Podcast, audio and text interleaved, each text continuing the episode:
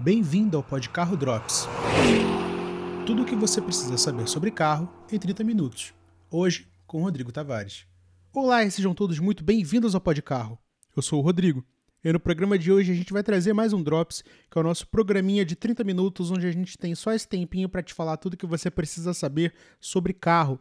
E o tema de hoje é um tema que é bastante pessoal, uma coisa que eu estou querendo fazer há muito tempo, e eu acho que cabe no Drops.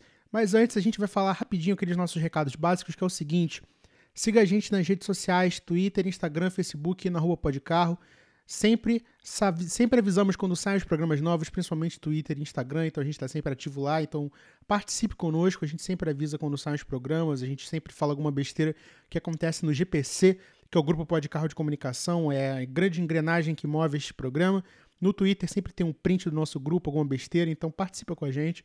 Se você está ouvindo a gente pelo YouTube, primeiro, muito obrigado. Segundo, não se esqueça de curtir, porque isso ajuda bastante a gente ir para o algoritmo ficar nas cabeças, para a galera conhecer a gente, que é o que importa. Comenta, compartilhe, mostre para outras pessoas, para seus amigos, para a gente poder conhecer mais gente, mais gente vir integrar essa louca família que é o Pode Carro. E se você acha que o nosso tempo é bem gasto fazendo esse trabalho, você acha que vale o seu dinheiro, qualquer valor é bem-vindo, o nosso Pix está aí na descrição podcarro.gmail.com. Vai aparecer o meu nome lá, não é nenhum estelionatário de nome bonito, sou eu mesmo, Rodrigo Tavares. Então, se você realmente acha que o nosso trabalho vale o seu tempo, deposita qualquer valor, a gente aceita de muito bom grado. E, sem mais enrolação, vamos direto ao Drops de hoje, que é o seguinte. É um programa sem roteiro, né? A maioria dos nossos programas tem sempre uma pauta, às vezes quando é uma mesa redonda, quando é uma entrevista, quando é o podcast diesel, a gente sempre tem um assunto pré-determinado para falar para vocês, com todos os blocos e tal. Mas hoje é um programa sem rumo. Por quê? Porque há muito tempo, que vamos botar aí uns dois anos de programa já, que eu tô querendo falar desse tema e é um tema muito pessoal para mim, muito importante, porque ele tem a ver comigo, tem a ver com o meu carro, Sim, o meu carro, que eu falo inúmeras vezes aqui, que todo mundo já tá careca de saber. Quem me acompanha nas redes provavelmente já sabe o que é. E se você não acompanha, arroba THRTLima em tudo que é lugar.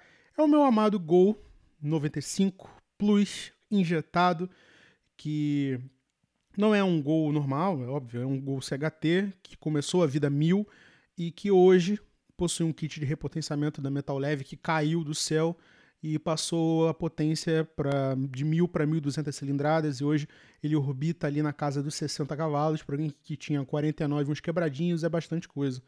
E eu quero aproveitar que eu já fiz um programa sobre isso uma vez, muito no passado.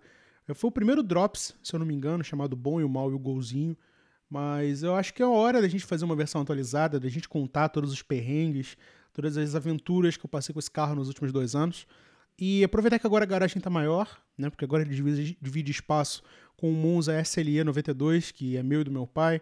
E a gente curte bastante, a gente adora esse carro de paixão. Mas agora o espaço do Gol é o espaço do meu eleito, do meu favorito, do meu daily driver, do carro que eu amo de paixão. Então acho que é justo a gente falar sobre ele aqui. Antes de mais nada, é bom a gente fazer um retrospecto, né? Voltar um pouco no tempo eu comprei esse carro em 18 de julho de 2018. É, 18 de julho de 2018.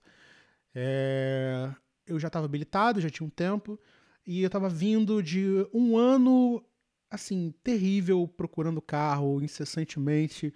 É, a galera que, meus amigos próximos, eu já enchi o saco deles com isso, mas eu vou dividir com vocês agora. Meu sonho sempre foi ter um Fusca. Desde pequeno, eu sempre quis ter um Volkswagen Fusca porque lembrava meu avô, porque meu pai teve um Fusca que ia ser meu, só que quis o destino que esse carro não fosse. Então, até acho que eu já até contei essa história em outro programa, mas enfim. Né, acabou virando outra coisa. Aí o Fusca sumiu, aquele carro ia ser o meu carro da faculdade, mas enfim, eu fiz um texto, eu vou deixar o meu link tri aqui com, do Pod Carro, e tem o meu Medium lá, você procura o meu texto, meu primeiro carro, e vai estar a explicação todinha dessa epopeia que foi aquele Fusca 72 azul na minha vida. E desde então eu falei para mim mesmo, não importa que carro seja, desde que seja um Fusca. E era isso. Então foi um ano batendo cabeça, indo atrás de revenda, de particular, do Diabo 4 e o Fusca. Você vai olhar, tem que ver se o motor é original do carro, tem que ver se a carroceria não está sambada, tem que ver isso, tem que ver aquilo. E eu não conhecia gente que conhecia carro, eu estava indo basicamente na cara e na coragem. Meu pai, o pouco que ele sabia de histórico com Volkswagen AR, estava tentando me ajudar. Minha mãe, com certeza, completamente contra, mas o orçamento era curto, então tinha que ser uma coisa barata, e o Fusca até então era barato.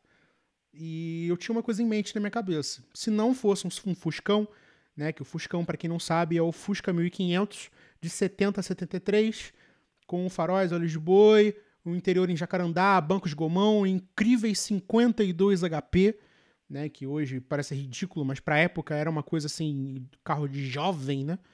Mas enfim, não importava, eu queria aquilo porque era aquilo era meu estilo, era uma coisa minusculamente esportiva comparada ao 1300 e o visual dos Fuscas dos anos 80 para mim são bem batidas, são bem carro de vovô. E para mim o 1500 era uma coisa jovial, sabe? Bem acabada, bem feita. E é óbvio, eu achava tudo aquilo harmônico, tudo aquilo legal. Eu falava, não, eu quero ser diferente, eu quero um Fusca.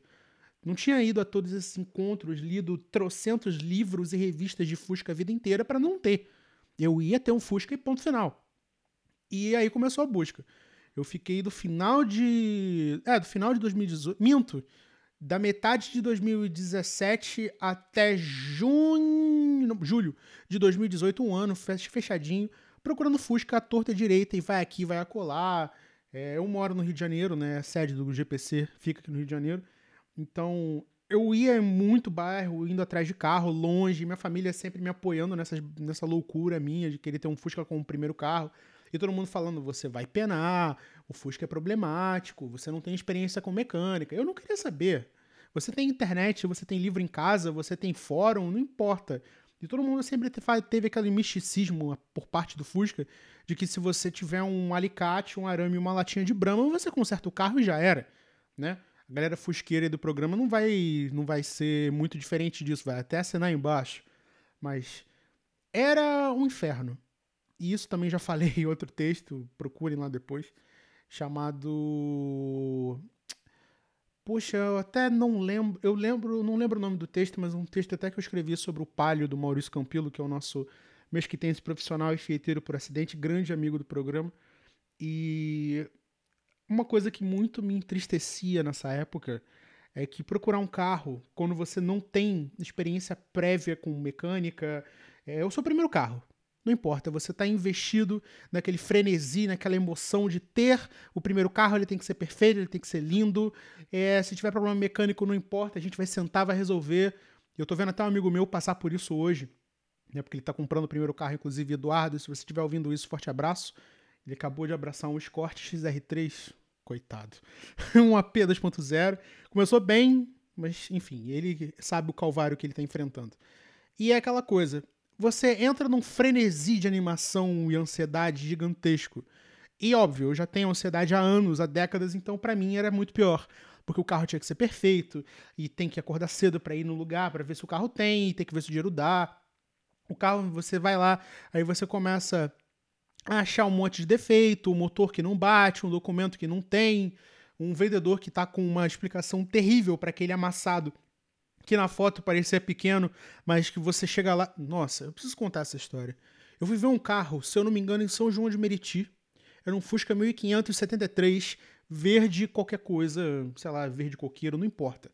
Era um verde bem fosco, bem feio, mas na foto o carro tinha uns ângulos maravilhosos, tinha a roda taluda atrás, sabe? Tava impecável, tinha as, a, a tampa da mala, tampa da mala, perdão, tampa do capô, tinha as duas aletas do 1500, faróis, estavam com tremendão, mas aquilo ali eu já tava já tinha aceitado que a grande maioria dos Fuscas no Brasil foram recondicionados, foram mudados para modelos mais, abre aspas, modernos ao longo da vida, porque os donos achavam que ia ficar moderno e tal, a babaquice do cacete.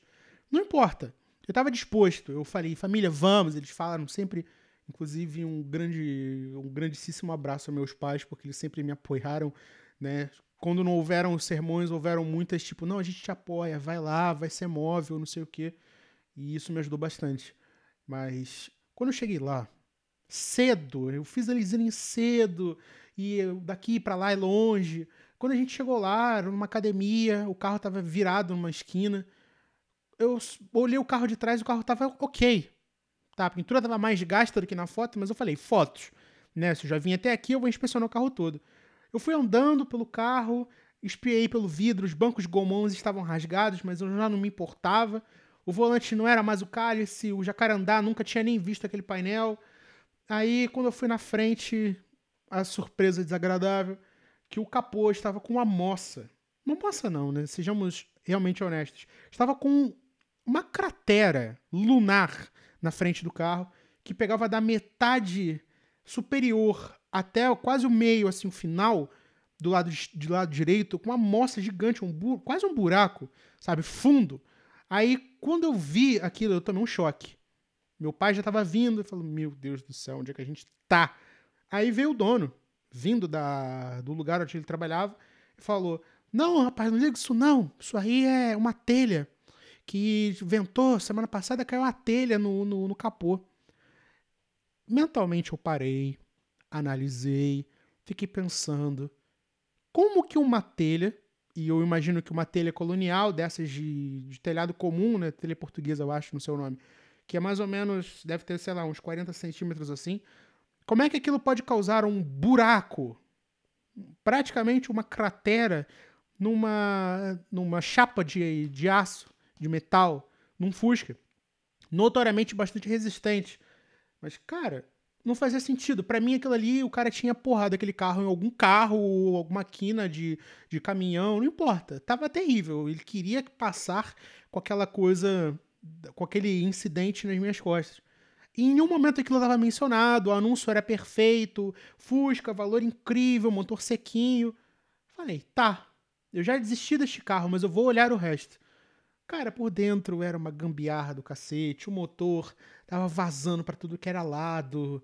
Eu perguntei sobre o Doc, ele falou que o carro era dele, mas que não dava assinado e que ele não conhecia o dono. Nossa, aquilo era desanimador, porque eu já estava longe de casa, eu estava decepcionado, eu estava triste por um carro que eu tinha na noite anterior já pesquisado absolutamente tudo que eu faria nele sabe? Todo mundo que tem essa ansiedade pelo primeiro carro, ou, ou tem a mínima vontade de modificá-lo, que é o meu caso, imagino que seja o seu também, já deixa separado ali na internet aquele monte de link de coisas que você vai comprar com o dinheiro que sobrar para você já ir modificando. Não, vou fazer upgrade disso, vou botar isso, aquilo.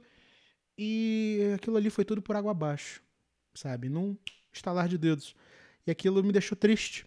E aí minha mãe já falava: meu filho, se prepara, porque é daí para baixo. E ela não estava errada. Dali foi uma sucursal de carros é, podres, com documentos esqui, é, esquivos, com, sei lá, donos estranhos. Eu fui ver um carro, o carro tava. O carro tinha Durepox até nas polias, se é que isso é possível, sabe? Tinha uma massa ali. Falei, cara, não, eu sei que meu orçamento não é grande. Se eu pudesse dar 30 mil reais num Fusca que fosse sei lá, do mesmo dono há 98 milhões de anos, beleza. Mas não era o caso e eu também não seria louco de fazer isso. Com 30 mil, você anda no ômega, né? E todo mundo aqui sabe que não tem comparação. Mas, cara, não dá. É muito frustrante você ir atrás de um monte de carro e aqueles carros seriam um bando de carroças porque não tinha nada que te agradava. Você achava um, um, sempre um furo, sempre uma negociação escusa, sempre uma situação encalacrada. Era um negócio bizarro. E até que um dia eu já tinha visto outros, sei lá, 10 carros por aí. Eu cheguei num Fusca, que foi o penúltimo que eu vi, que acho que era no Maracanã, um 1500 amarelo, sei lá, qualquer coisa, amarelo souvenir, não importa. Mas que eu tinha dado uma volta, o carro com um motor redondinho, com poucas coisas, o interior caramelo. Tudo bem que os bancos Gomon estavam com capa, mas eram lindos. E eu já tava pilhado, não, esse carro vai ser meu, esse carro vai ser meu, esse carro vai ser meu. E tudo ia muito bem. E eu já tinha acertado, no dia seguinte eu já ia no cartório, eu já ia buscar o carro. O cara me liga de noite e fala: Olha só, eu esqueci de te falar, o documento tá em outro estado. Eu falei: Oi? É, o documento tá em outro estado. E é aquela coisa, eu não sabia que você podia fazer essas transações entre outras regiões e tal. Aquilo me desanimou, eu desisti, né? Até que meus pais acharam outro carro um Fusca aqui perto de casa, branco, 1300L, já estava desanimado, mas ele era minimamente anos 70, tava com os faróis originais, com lanternas originais, já toca fitas, volante original. Ela, não importa, deixa ser 1300L, depois no futuro foi descobrir que o 1300 também não é lá tão ruim assim, e qualquer coisa era só juntar um dinheiro e subir ele para 1600, não importa. tá? Era um Fusca e ia ser meu. Já tava tudo certo. Já tava precavido, já tava cascudo, já ia chegar, o carro não, vamos fazer, o senhor até muito solícito e tal. Chegamos no cartório. Documento de compra e venda na mão do rapaz. A gente chegou lá, ele me assina o nome errado. Ele assina no lugar de comprador, que era onde eu ia assinar. E chegamos lá, o rapaz no cartório viu e falou: Olha só, esse documento aqui tem que pedir segunda via porque danou-se. E é uma coisa até terrível, né? Porque pedir segunda via de documento no Brasil é pedir para ficar à mercê de ou despachante, né? Para quem gosta desse tipo de coisa, ou do Detran, que é pior ainda. E assim, não curti muito, eu entreguei e falei: Olha só, o senhor encomenda outro documento, o carro é meu, eu não vou comprar nenhum outro carro, esse carro é meu, o senhor resolve o documento. Aí eu fui descobrir que o carro não era dele, era do irmão. O irmão queria contratar um despachante, o despachante queria que eu pagasse tudo. Falei, não, não quero. Aí acabou-se. Ali eu falei, olha só, mãe, me desculpe, mas é tipo aquelas coisas, né? Mãe é meio que sabe, né? Eu não quero mais, não quero mais, eu, eu desisto, eu fico um tempo sem ver isso, porque não dá, não dá, tudo que eu faço dá errado, nenhum Fusca parece que me quer por perto, eu tô desanimado. Isso aí foi para acabar com o mundo, sabe? Na porta do cartório eu vi que o Fusca não pode porque o documento, e depois descobri que o cara, o cara enrolou o documento de todas as maneiras possíveis, então não deu. Eu fiquei frustrado. Frustrado, décimo segundo carro, não aguentava mais. Até que minha mãe falou: Quer saber? Esquece um pouco o Fusca, procura outra coisa. Beleza, né? Já tô aqui, por que não? Eis que eu entro na LX, no dia seguinte dessa presepada toda do cartório. E numa concessionária no bairro, eu acho um gol azul, bolinha, largado às traças num canto numa concessionária bastante esquisita. E o preço estava bom. Dizia que, dizia que tinha ar-condicionado. Nossa senhora, eu fui muito infantil, meu Deus do céu. Dizia que tinha ar-condicionado e que o carro tinha 70 mil quilômetros originais. Foi ali que meu olho pô, explodiu. Falei, pai, é, não é um Fusca, mas o senhor já teve gol e sabe que carro é um carro resistente. É 1.0, então não vou me matar. Não fazia a menor ideia que era CHT, para mim era AT, mas tanto faz. E tá barato. Vamos lá olhar, né? Chegamos na concessionária e tava lá ele. Sabe, parece que é como se fosse um, um, um filhote de, de, alguma, de algum bichinho fofo, sabe, encolhidinho num monte, tem aquele monte de Cobalt, de Zafira, de, enfim, um monte de carro para Uber. Tava lá ele num cantinho da concessionária, azulzinho, com o interior todo empoeirado, com as entradas de ar todas quebradas, com o capô terrivelmente laranja porque a bomba d'água estourou. E eu falei: não, é meu. Definitivamente é meu, eu vou salvar você desse destino terrível que é essa concessionária xixelenta, você vai para casa comigo. Minha mãe já, já, completamente desaprovava o negócio. Meu pai atônito porque não tinha muita opção e sabendo que eu, qualquer coisa que eu colocasse na minha garagem ia me fazer parar de reclamar. Então, negócio fechado, compramos o carro. O carro não ligava, estava sem bateria, não tinha macaco, não tinha triângulo, não tinha bomba d'água porque ela tinha estourado. Então, faz acordo dali, baixa preço de lá. Arrumei uma bateria, paguei uma prancha, que é um guincho, né? E levei o carro para casa. No dia seguinte, com o que tinha sobrado, eu já saí comprando todas as peças. E eu tava maravilhado. Completamente maravilhado. Por quê? Primeiro carro, interior incrivelmente intacto, baixa quilometragem para época. E apesar de todos os defeitos, eu só enxergava alguma coisa nós vamos construir alguma coisa juntos. Você me fez esquecer todo aquele perrengue desgraçado que foi procurar um carro que todos eles eram uma verdadeira maçaroca de problemas e esse carro não era. O dock dele estava bom, o motor era pouca coisa para se resolver. É óbvio que vinha muita coisa pela frente, vinha elétrica, vinha sabe, viu muita coisa. Muita coisa, mas eu vejo aquele 18 de julho como se fosse ontem, sabe? Aquele carro tendo que ser empurrado garagem acima porque ele não andava. E foi mágico, porque era meu primeiro carro. Era aquilo ali que ia fazer valer todas aquelas tardes e noites lendo sobre carro, vendo vídeos, jogando videogame, enchendo o ouvido dos outros, falando de carro. E é grande verdade, porque esse carro se tornou meu grande amigo. É, tanto que já teve dois enguiços, eu já tive que aprender que a elétrica dos veículos da Auto Latina, inclusive Eduardo de novo, forte abraço, é uma porcaria.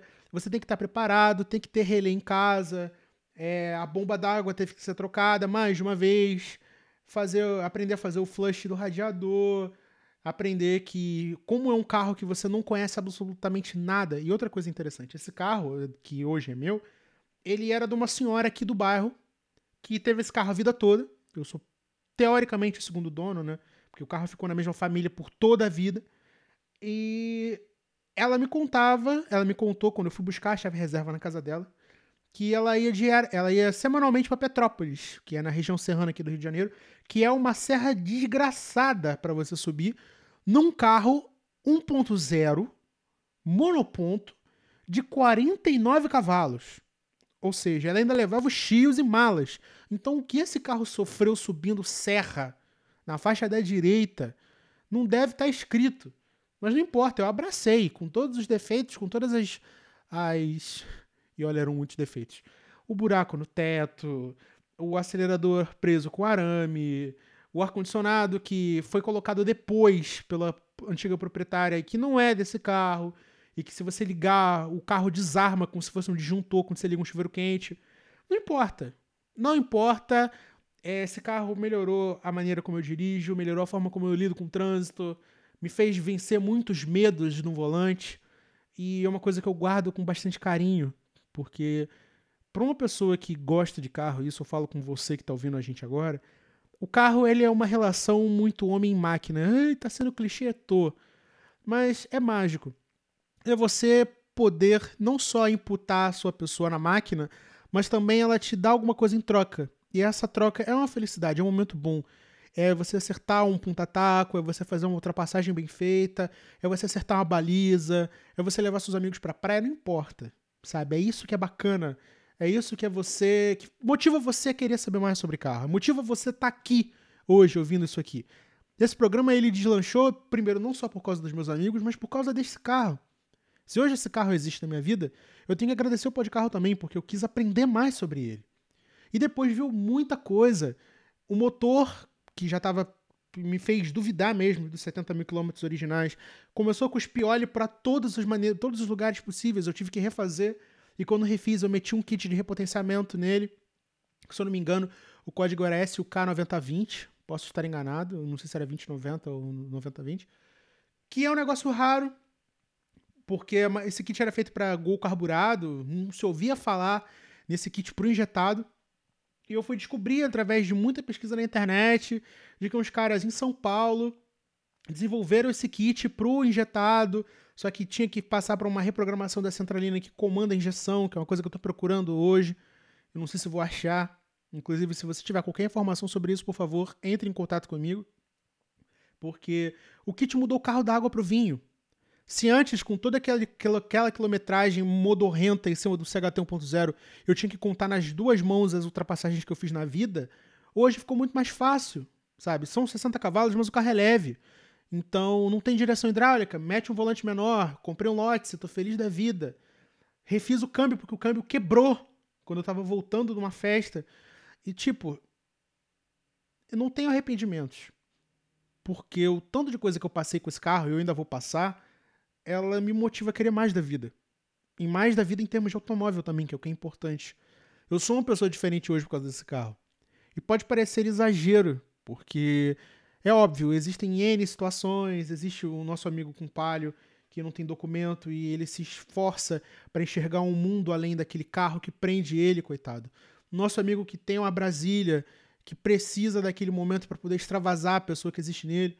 Ou até mesmo você que não tem carro ainda, que está no transporte público, que está no ônibus, que está na bicicleta, não importa. Você está móvel, você está se movendo, você tem uma coisa para chamar de sua, e é isso que é legal.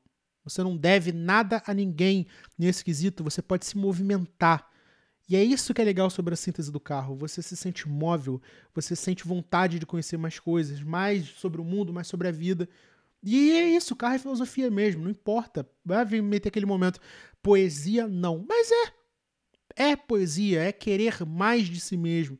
E o carro tem esse poder é você fazer amizades, é você conhecer mais gente. Putz, o tanto de gente que eu conheci por causa desse carro, sabe? E até me deixa até feliz que por acaso seja um dos 49 restantes nesse país de Gols 95 mil i, sabe? Plus.